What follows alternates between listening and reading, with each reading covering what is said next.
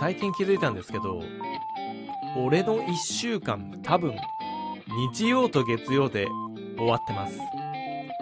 皆さんこんばんは。アニメゲームを愛するオタクプログラマーの今瀬です。さあ、今週もね、無駄時間ラジオの方、喋っていきたいと思います。気づいたんですよ。大体俺の1週間日曜と月曜で終わってるなっていう。これね、重大問題ですよ。だいたい月曜始まってさ、月火水木金と、普通のサラリーマンであれば、週5日、働くわけなんですが、俺の中ではもう月曜で終わってんだよね。っていうのも、まあ、まず月曜といえば、週刊少年ジャンプ、漫画ですよ。ジャンプの発売日。で、月曜じゃないですか。あと、今見ている、俺の見ているアニメの中で、大体リアルタイムでは見ないで、ネットフリックスとか、アマゾンプライムとか、D アニメストアとか、配信サイトに上がってから見てるんですね、今。もう録画するのがいちいちめんどくさくなってしまったんで。もうそれならばサブスクのね、配信サイトをいくつか入って見た方がいいやと、見ているんですが、大体俺が今見ているアニメが、日曜と月曜で更新されるんですよ。なので、一週間の楽しみがもうそこでギュッとなってるのね、週末に。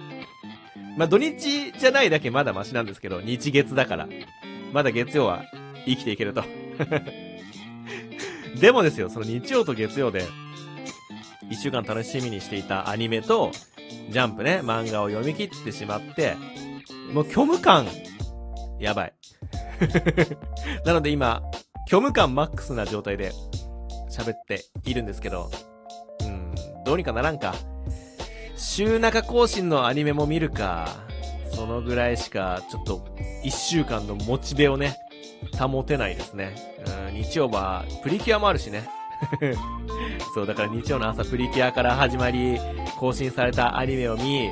夜中になってジャンプが更新されて、ジャンプを読んで終わると。こう思うと日曜だけで俺の一週間完結してるような気がしてきたわ。なんか余計ダメじゃん。ねえで、最近ですよ、あのー、サッカー。日本代表がねえ、全くもってだらしない試合しやがって。アジアカップがね、今開催されてるんですけど、カタールでやってるのかな？うん。アジアカップね、もう日本、今、歴代最強と言っても、いいぐらい強いんですよ。日本の代表選手っていうのが、本当に俺が小学生の頃からしたらもう考えられないね。中田が強かった、やれ中田、中村、ね、俊介やーつってね、言ってた時代が、本当もう、過去のことですね。今やヨーロッパ、プレミアリーグ、ブンデスリーガー、ね、リーガー、なんちゃらとかでね、えスペインリーグとかですごい日本人活躍してますから、そんな最強のね、日本人選手たちが集まったサッカー日本代表アジアカップ優勝候補第1位とされていた、サッカーで、なんでしょう、あの、なんだサッカートトみたいなのあるじゃないですか。なんかベットするやつ。誰が1位か優勝して、あの予想して、あの、当たったらお金が持ってくるよみたいなね。日本だとやってないんですけど、そう、そういうので、日本が優勝で、オッズが、何倍だった？オッズが1.2倍とかだったんじゃない？まあ、途中2倍とかになったのかなそう、もうぶっちぎりで日本優勝の予想をしてる人が多いぐらい、今の日本代表強いんですけど、まあ、ベスト8で散ってしまったと。残念極まりないですね。さらに残念なことに、最近、サッカーの試合が地上波でやらないという、テレビでやらないという問題が発生しておりまして、ワールドカップの時ぐらいからかな今、DAZN独占なんだよね。サッカーが。 DAZNに入会してると全部見れるけど、地上波では流さないよと。なんか要所要所でしか地上波では放送しませんと。で、今回のアジアカップ5試合あったのかな全部で。5試合で、地上波で放送したのが、そのうちの2試合、5分の2。で、その5分の2が全て負けていると。さらに、その負け方も、本当に情けない くだらない負け方をしていると。もうこりゃあサッカー人気終わったなっていう、至るところで声が 聞こえてきております。はい。まあ、各言う俺もそうだろうなと思って見てはいるんですけどね。結構サッカーを今までやってきて、えー、っと、自分はね、小学校の頃から大学生になるまでずっとサッカー部、そう、サッカー部でサッカーをしてたんですね。で、サッカーやってる頃は全然サッカーの試合見てなかったんですけど、見るよりやる方が好きだって言ってね、全然サッカー見てなかったんだよ。だからまあサッカー見てなかったから大して上手くなんなかったっていう のもあるのかもしれないけど、ただ、サッカーをやめてから、現役でね、プレイするのをやめて、今は本当に3ヶ月に1回ぐらい、まあ、下手したら半年に1回ぐらいのフットサル、兼飲み会ぐらいしかサッカーに触れてないんですけど、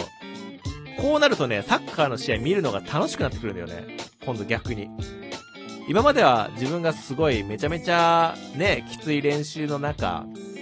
サッカーをやってたので、もう試合見たくないよと。なんで休みの日までサッカー見なきゃいけないんだっていうね。もうそのぐらいの気持ちでもう見てなかった。本当に日本代表戦ぐらいしか見てなかったんですけど、今は結構見るねもちろん日本代表戦は確実に見るとして、今ね、日本の選手、それこそ三笘選手とか、冨安選手とか、プレミアリーグにいるんでね、ちょっとプレミアリーグは結構見てますね。日本人選手が出ている試合。うん、まあ、あとは久保くんのね、久保選手のスペインのリーグだったりだとか、またドイツのリーグをちょいちょい見たりとか、うん、結構してますね。プレミアリーグはでも、大体見てるかな、日本人選手が出てる試合は。面白いですね。本当にプレミアリーグで日本人選手がね、活躍する時代が来るなんて、夢のまた夢でしたからね。そう、だから、だからこそ今回のね、アジアカップ優勝してくれるんじゃないか。そんな期待を持って見ていたら、ボコボコにされると。ってんじゃ日本と。そんなんじゃワールドカップなんて優勝できんぞと。で、俺は信じてるんですよ。次のワールドカップ日本優勝、マジで目指せると信じているんですが、ちょっとね、幸先怪しいですね。なんとかしてこの日本代表を立て直してほしいななんて思ってはいるんですが、巷では森保監督継続解任うんぬんね、議論がされておりますけど、ま、森保監督も言ってたけど、選手が強けりゃ、どうにでもなると。それは俺もそう思うんだよね。なんかもう、戦術うんぬんかんぬんはもちろん大事だとは思うんだけど、まあ、そんなことより個人がね、個々人がもう、強けりゃどうにかなるだろうと。思ってしまう俺もいるんだけど、でも最近の日本代表の負け方を見ていると、戦術重要だなってめっちゃ思いますね。高校サッカーとかも結構見るんですけど、まあでも選手権でしか見ないですけど、その年末年始のね、全国大会高校サッカーは、まあ年末年始暇だし、見ているんですが、結構、うん、ほとんどの高校がやっぱりその監督の指示で戦術とかを実行していますと。で、どこだったかな？どっかの高校がなんかボトムアップ理論みたいな理論名だった気がするんですけど、監督が戦術を考えるじゃなくて、選手たちが自分自身で、自分たちでスタメンも決めるし、そのレギュラーメンバー、試合に出るメンバーも決めるし、交代するメンバーも選手たちが全員自分たちで決めると。戦術ももちろん選手たちが決める。確かボトムアップ理論だったと思うんですけど、まあ、ちょっとググってみてください。もしちょっと間違ってたらコメントで教えてほしいんですけど、そう、監督じゃなくて、選手たちが自分自身で全て決める。それが教育にもつながる。みたいな感じで、そういうサッカー理論をね、展開してる高校があって、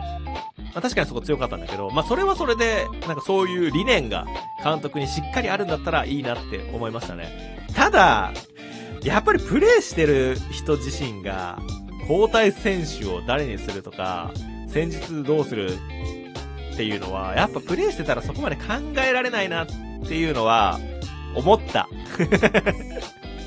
その高校サッカー見てて。さすがにそりゃ無茶ぶりすぎないか、と思ったけど、でもその無茶ぶりを、まあ、今ね、あの、日本代表の選手たちは、まあ、半ば受けているのではないかと、思ってはいます。まあ、確かに、いかにね、個人が強いといえども、チーム戦だからね、やっぱそういうところで難しい部分は出てくるのかな。ねだって今回だって富安選手ね、ディフェンスリーダーで、もう本当にうまいんですけど、ね、最後ちょっとやらかしちゃってたしね。ま、富安選手が悪いどうのこうのっていうわけではなくて、やっぱうまく噛み合わない部分もあるから、そういうところでね、なんかこううまく噛み合わせてくれるような人がね、出てくるといいかなってね、思ってるんですけど。